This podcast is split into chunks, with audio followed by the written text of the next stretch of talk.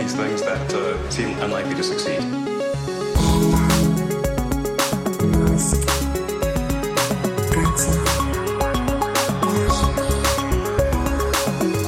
Bueno, bienvenidos a un nuevo episodio de Eron. ¿Qué tal estás, señor Matías? Muy bien. No sé si has visto, es reciente lo de Seattle. Eh, no, ¿qué ha pasado? Lo de Seattle es que se ha desintegrado en la atmósfera en una segunda etapa de un Falcon 9 Ujú. Y se ha visto como muy espectacular porque además Ah. como atravesó el estado de Washington y el estado de Oregón pasó por varias ciudades grandes como Sí. Seattle y Portland y, mm, y resulta que me, me han llegado hasta a mí aquí en España vídeos de TikTok de gente que pensaban que eran ovnis, en plan Es ovnis que- que han venido a invadir Seattle sí.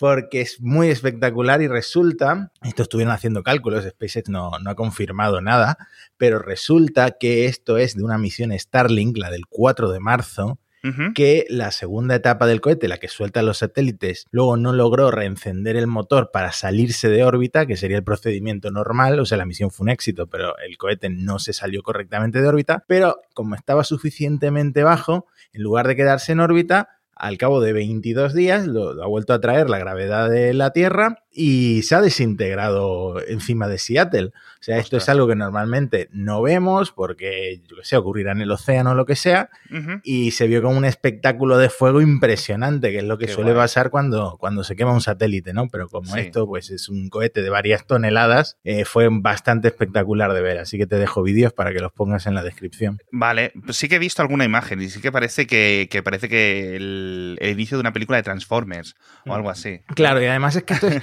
es imposible de predecir dónde va a caer realmente, porque Mm. los satélites, eh, estas piezas de cohete vuelan a 27.000 kilómetros por hora. Entonces es, es como para los astrónomos es imposible saber, esto sumado al clima de la atmósfera, es imposible saber dónde va a pasar, ¿no? Entonces nadie lo había previsto, pero pasó y empezaron a salir un montón de vídeos. Y curiosamente, que también han sacado los cálculos, una cosa sí pasa una vez a la semana. O sea, una vez a la semana hay tanta basura espacial que una vez a la semana se quema alguna pieza grande de más de una tonelada de basura espacial, que en este caso, pues bueno, le tocó el Falcon 9, ¿no? Qué bueno, qué bueno. Ostras, tío. Bueno, pues eh, además que los, los, los oriundos, ¿no? Los habitantes de Oregón siempre están ahí mucho con los ovnis. Es uno de los, de los estados en los que más, más visualizaciones y más mitología ovni hay. Pues imagínate, De- encima fue a las 9 de la noche, o sea, todo el mundo mirando el cielo, fue impresionante. De hecho, creo que el primer episodio de Expediente X es ahí. O sea que sí. metemos aquí la intro.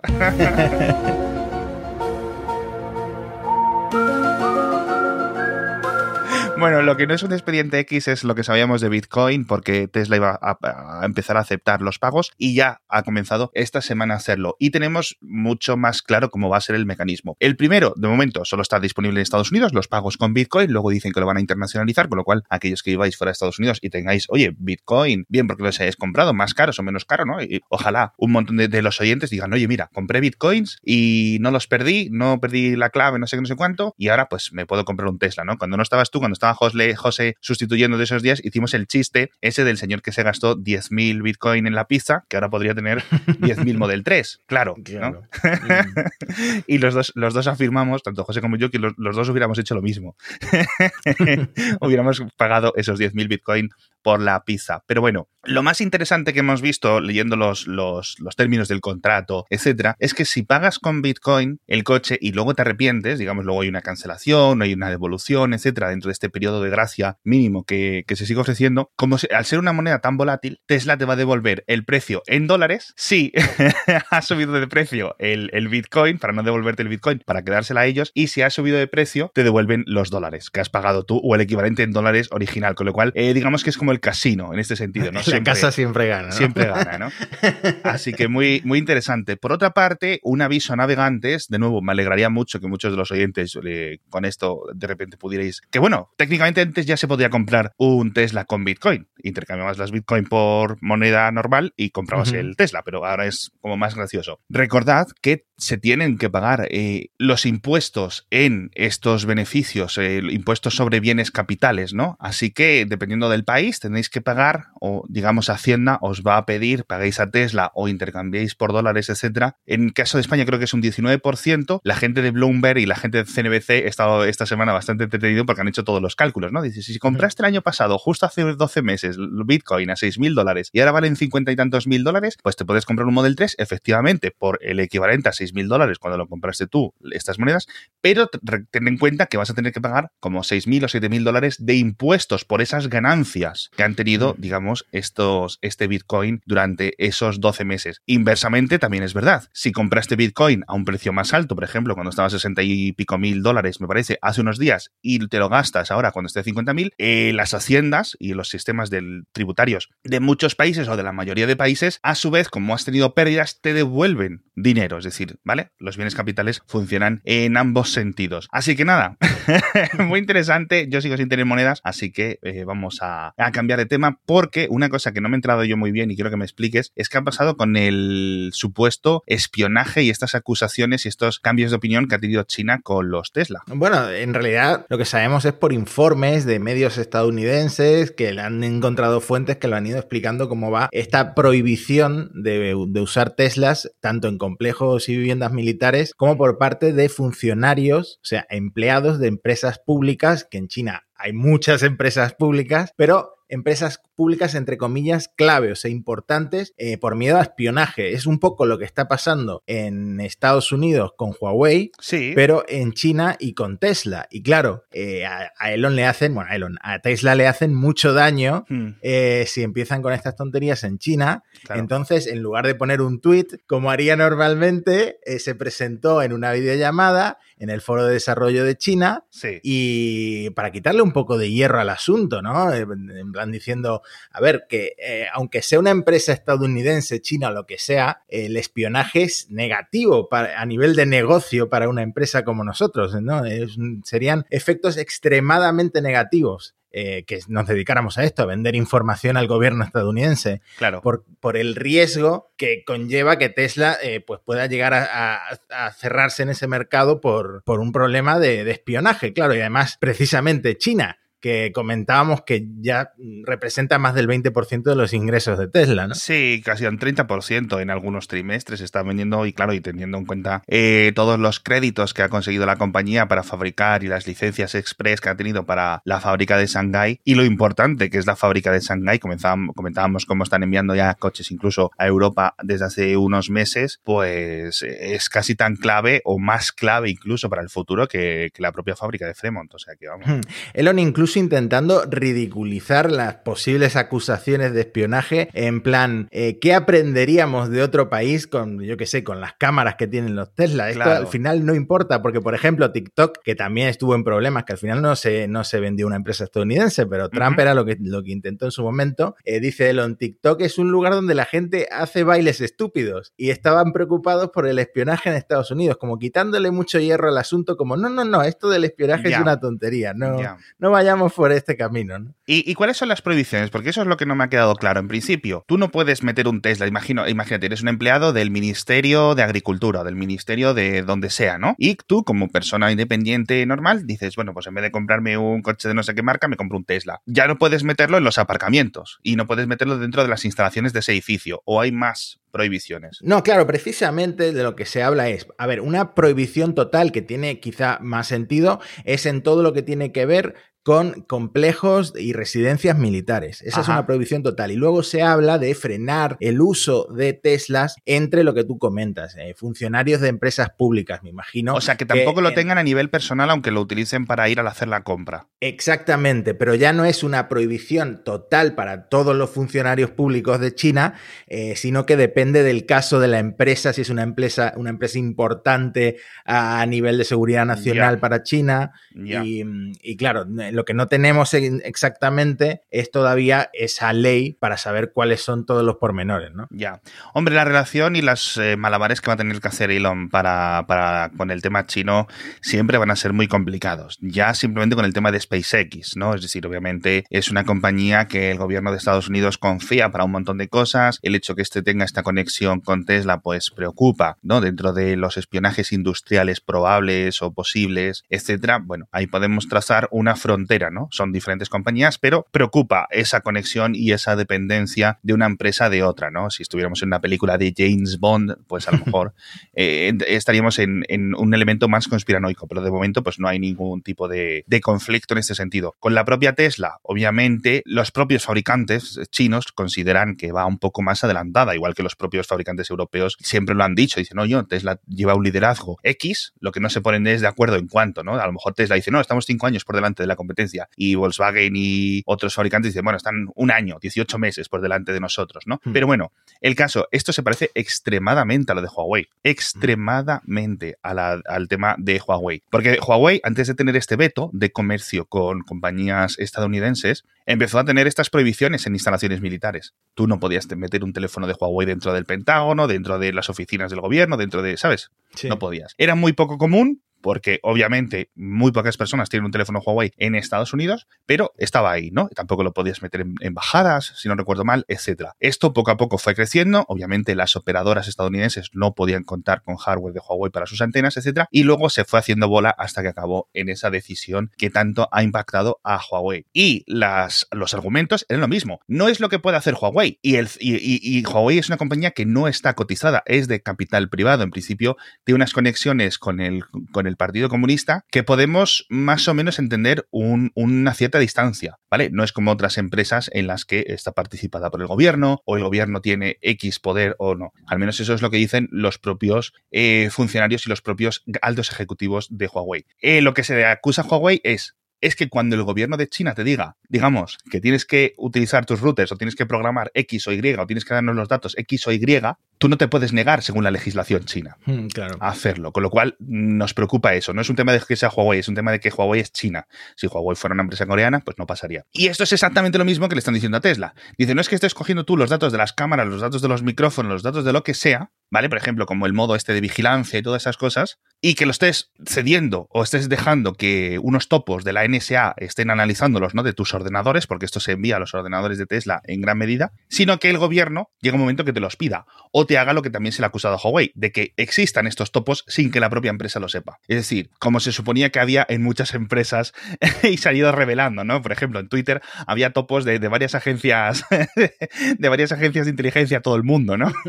y, en, y en Facebook y en Microsoft y en todas estas grandes tecnológicas eh, no se suele revelar porque estas empresas se lo callan, pero están no llenos, pero si hay gente, digamos, con contactos o gente que son agentes de, este tipo de empresas. Tiene un valor altísimo poder colocar gente dentro de estas empresas donde pasan tantos, tantos datos. Entonces, crea esta suspicacia. Y esta suspicacia, de momento, está aquí. Vamos a ver hacia dónde va y vamos a ver si Elon tiene más capacidad para calmar al gobierno chino de la que Huawei ha tenido para calmar al gobierno estadounidense y hacia dónde va esta, esta, esta paz fría, en cierto sentido, que me gusta mucho ese término que leí el otro día de, para denominar el conflicto actual. Pero bueno, ya hemos visto esta semana, por ejemplo, con un montón de empresas textiles, ha habido mucho caos en, en China, les han estado acusando un montón de ser antichinos por quejarse no sé qué. Vamos a ver si el gobierno, recordemos que al final el gobierno chino controla mucho las narrativas, permite o incentiva estas llamas de protestas que pasen de Nike, que pasen de es que Adidas dice que somos no sé qué, no sé cuánto,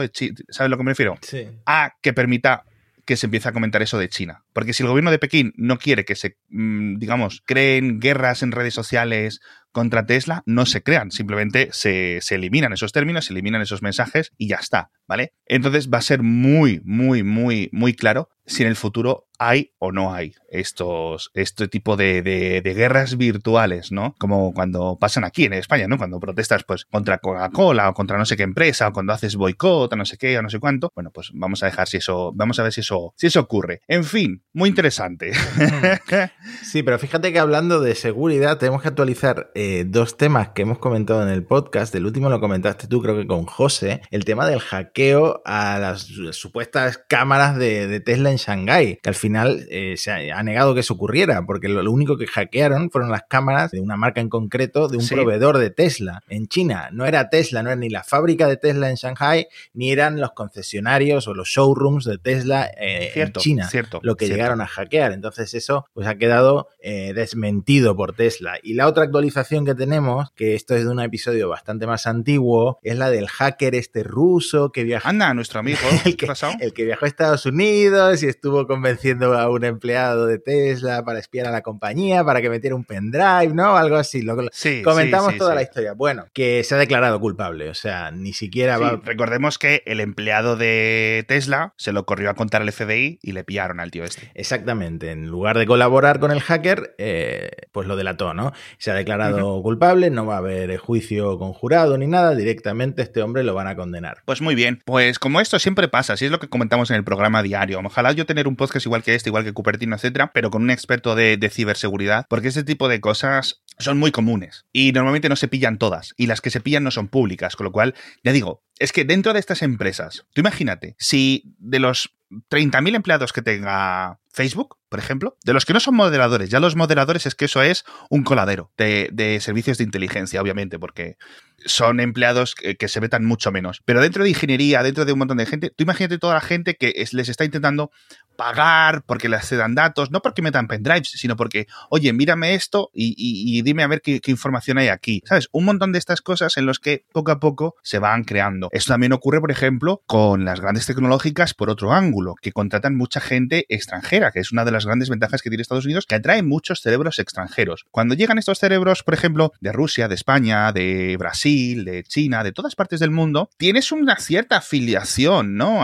si te viene alguien de tu país y te dice, oye, tal, no sé qué, no sé cuánto, pues estas actividades de influencia eh, son muy comunes también, ¿vale? Ya no es que digamos que sean unos espías, sino, oye, mira, un amigo en España que es médico, ¿sabes lo que me refiero? Esto ocurre, esto ocurre. Las empresas tecnológicas tampoco son tontas y tienen un montón de verificaciones y cuando ocurren estos, despido fulminante. Esos no llegan a la prensa, pero cuando sí llegan a la prensa y son muy pocos, puedes extrapolar y puedes intentar más o menos averiguar que este, este tipo de temas son muy comunes. Intentos de soborno y cosas más sutiles y más pequeñas, pero que constantemente es uno de los grandes problemas que tienen estas estas, grandes empresas, como por ejemplo el caso que comentábamos el otro día del tío que estaba filtrando información de Apple a la prensa. No es muy diferente, ¿no? No es muy diferente de filtrarlo a la prensa, de filtrarlo a un competidor, por ejemplo, ¿vale? O de filtrarlo a una agencia de inteligencia, aunque tú sepas que es una agencia de inteligencia o no, ¿no? O, por ejemplo, lo que hemos visto con la propia Tesla, con la propia Apple, con otra compañía, gente que se va a la competencia y se lleva un pendrive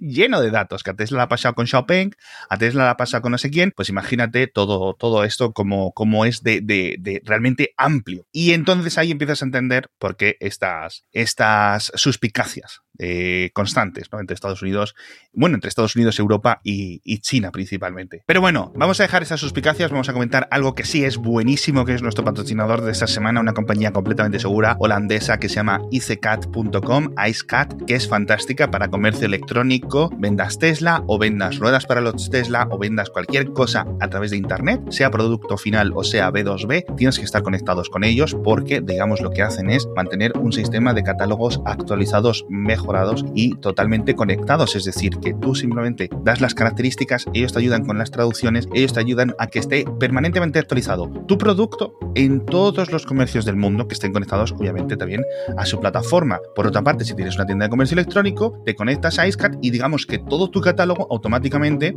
ya va a tener acceso a vídeos, a imágenes, a descripciones, a hojas de especificaciones, a, a todo y además en muchos idiomas, porque nada es más frustrante para un consumidor cuando llega a tu propia página web que es que no sepa qué es lo que está comprando. Quiere ver descripciones, quiere ver imágenes, quiere ver opiniones, quiere ver todo. Y si no se lo das, pues al final va a ir a comprarlo a tu competencia. Entonces entra en icecat.com, icecat, y échales un vistazo porque seguro que tienen una buena plataforma lista para ti.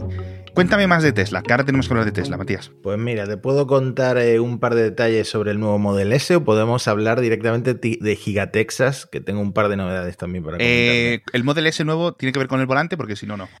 sí tiene que ver con el volante, porque recuerda que no sabíamos si el volante este tipo Yunque iba a venir por defecto, si lo iban a homologar o qué. y no, a ver, tú cuando lo compras te viene con el volante redondito. Y si quieres, si quieres el volante tipo piloto de avión, tienes que pedirlo eh, para que te lo cambien en el futuro. ¿Por qué? Porque no está homologado. O sea, primero tienen que aprobarlo y una vez que lo aprueben ya te puedes ir por ahí con ah. tu, tu volante Pro. Con el volante así rollo Fórmula 1, que por cierto, leí que iba a estar, eh, que lo iban a retrasar en Europa, el Model S, el Plaid.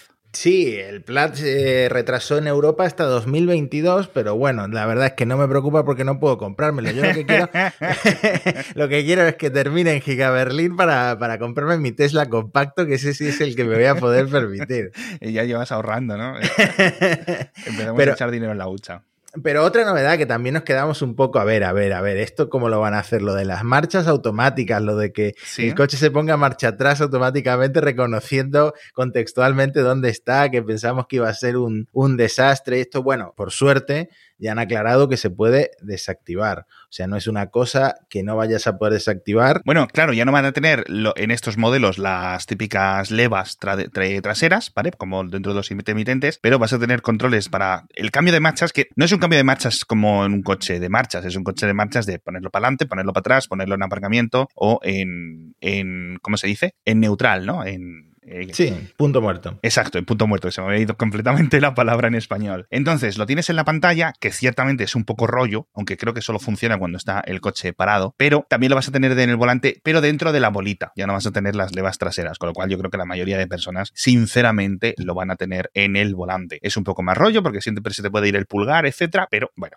eh, yo creo que con software mm, va a funcionar bien en, en ese tema del volante, en lo de la pantalla, yo creo que no, no, no va a ser muy, muy útil, pero bueno, quién sabe. Bueno, quién recuerda, y este es un punto interesante, que la pantalla en este modelo se puede inclinar, se puede mover hacia el lado. Entonces, me parece un cambio muy interesante porque cuando probé el Model 3 eh, me, hacía falta, ¿no? Esa, esa forma de hacer bascular la pantalla para tenerlo eh, centrado hacia ti y no tanto hacia el centro, ¿no? Sí, la verdad es que eso, eso, es una, eso es una buena ventaja. Bueno, ¿y con qué me comentabas de la fábrica de Berlín o de la fábrica de Texas? La fábrica que están haciendo en Texas, que bueno, ya no sé desde cuándo están contando, pero el otro día vi un vídeo de un dron en, en YouTube eh, igual que hay un tipo haciendo vídeos de dron en Berlín, hay otro en Texas, por supuesto. Era el día 242 de construcción de la fábrica. Yo diría que van bastante avanzados, como siempre, como en Shanghái como en Berlín. Eh, han ido cagando leches y tienen ya toda la estructura prácticamente terminada. Todo, todo desnudo, por supuesto. Pero además, Hydra, la empresa esta italiana que le hace las, las prensas esas, las máquinas de fundición a alta presión que comentamos en algún episodio que Tesla usa las más grandes del mundo, pues ha publicado un eh, vídeo a mediados de marzo confirmando que Tesla había reservado ya, había pedido ya la prensa que van a usar para el Cybertruck en Texas, que eh, supera, si la del Model Y, la que estaban usando en el Model Y en Fremont, era de 6.000 toneladas y ya era la más grande del mundo, la nueva, la del Cybertruck, es eh, 8.000 toneladas. Es un vídeo muy cortito, no te muestra cómo va, eh, van a prensar el, acero del Cybertruck, pero bueno, puedes ver la máquina, así que te la dejo también para que lo pongas en la descripción. Guay. Eh, y esta máquina, si la del Model Y, que por cierto el otro día se incendió, lo llegamos a comentar. Eso es lo que llevo un rato, llevo un rato diciendo, a ver si, a ver si me deja un hueco para comentarlo. Digo, si esto tuvo, tuvo un incendio, la, esta presa. Eh, sí, fue a principios de marzo, fueron los bomberos y por lo visto había sido un problema con el fluido hidráulico de la prensa mezclado con el aluminio fundido. Eso se ve que se calentó demasiado y se prendió fuego, pero aparentemente no pasó nada, ni heridos y la fábrica sigue funcionando con normalidad. Eh, ah, bueno, y si la el Cybertruck eh, es con acero eh, inoxidable en lugar de con aluminio, sí. me imagino que la fuerza de prensado que tiene que tener esta máquina es todavía mayor que la que usan para el modo Y, ¿no? Pues necesitaríamos un ingeniero para que nos lo explique, pero yo supongo que, sí, pero por una parte, la gracia del modelo, perdón, del, del Cybertruck es que en principio es mucho más sencillo de construir a pesar de que sea un modelo mucho más grande, esa es la, apariencia que da el, todo, todo el chasis, hmm. ¿no? Pero bueno, a hmm. ver qué tal. Y el propio Elon dijo que esta Gigapress, esta nueva Gigapress se usa eh, para la parte de atrás de la carrocería del Cybertruck. O sea que todavía no ah, entiendo muy bien qué parte es la que hacen exactamente, pero como siempre hay eh, vídeos espías hechos con drones, en el futuro saldremos de dudas. Del Model Y se ha visto que es también exactamente la parte, la parte trasera. Es decir, no es como, cuando le dicen un unibody, cuando esto no es que salga el coche como si fuera un Hot Wheels. De esa, y simplemente le ponen las ruedas, le ponen los asientos y a correr, ¿no? Sino que lo que hace es que un, elemento del coche o una sección del coche que a lo mejor son, me lo invento, 12 piezas que hay que soldarlas, hay que ponerlas, etcétera, se hacen de una sola pieza, con lo cual te ahorras tiempo, en principio, te ahorras dinero, te ahorras material, te ahorras empleados que estén perdiendo el tiempo en eso, ¿no? Simplemente tienes que esperar a que salga ya hecha. En el futuro, claro, este tipo de tecnologías avanzarán, pero si los coches no están hechos de una pieza desde hace años, con toda la inversión que ha habido, es porque es mucho más complicado y hay cosas que tienen que ir dentro de esas piezas. Es decir, no se puede crear una estructura única de un solo material, sino que necesitan, por temas especialmente de seguridad, que estén construidos de esta parte modular, con lo cual no sé si en el futuro se podrá hacer, pero de momento ningún fabricante lo, lo ha hecho. Así que, oye, es un avance que vamos a ver qué tal va la cosa. Yo tengo mucha, mucha curiosidad por verlo, la verdad. Pero bueno, que por cierto, si esta, si esta prensa ya está fabricada, esto significa que el Cybertruck ya está aprobado, que es lo que dijo Elon hace unas semanas, ¿no? Que decía, no, no, el modelo final, que es un poco distinto de lo que presentaron, ya lo tenemos listo, no os lo vamos a enseñar, os lo enseñaremos en el futuro, pero si la prensa está hecha, eso es que el diseño está finiquitado, ¿no? Sí, además tengo ganas de ver el diseño final, porque por lo visto han hecho algo raro con los manillares para abrir las puertas. Sí. Tengo ganas de ver a ver qué cambios tienen, pero ya dijo Elon que eran cambios mínimos, o sea, porque prácticamente es lo mismo que presentaron en el evento. Sí, no lo sé, porque además, bueno, que sabemos que primero solo se va a fabricar en Texas, con lo cual mm, va a tardar un tiempo en llegar a Europa este coche. Además, ¿te recuerdas esos rumores, esas palabras de que quizás para Europa se eh, publicara o se lanzara un modelo ligeramente más pequeño? Sí, sí, porque claro, no nos cabe ni en el Mercadona ni en ningún sitio prácticamente. Pero bueno, no sé, no sé muy bien cómo, cómo acabará la cosa. En fin, tenemos más que meter de Starlink, etcétera, pero lo vamos a dejar no para la semana que viene, sino para la siguiente, porque llega la Semana Santa y tenemos que descansar. Eh, así que eh, es el aviso que, nos hemos divertido mucho esta semana, al menos yo grabando esto. La semana que viene vamos a descansar. Tampoco recuerdo, os va, a haber episodios diarios de Mixio, no va a haber Cupertino, no va a haber Kernel. Vamos a tener todos una semana de reflexión, pero dentro de 15 días volveremos a estar con vosotros con mucha más información, ya digo, de, de Starlink directamente, porque hay muchísimas cosas nuevas que comentar. Sí. Y seguramente Elon la líe de alguna forma. Así de alguna forma u otra, todas las semanas la lía. Pero atentos también al canal de SpaceX porque es inminente el vuelo de la Starship SN11 que esta ya se espera que vuele, aterrice y no explote ni siquiera a los 15 minutos. Así que si, si os echáis de menos Elon, tenéis por lo menos ahí eso para ver en directo. Eso es, echadle un vistazo, sobre todo lo comentará Matías en su Twitter al instante, seguramente no, no os perdáis nada. Y si no, lo intentaremos poner desde el Twitter de Mixio. Muchísimas gracias a todos por estar ahí con nosotros otra semana más en Elon y nos vemos, ya digo, no la semana que viene, dentro de dos semanas. Hasta la próxima.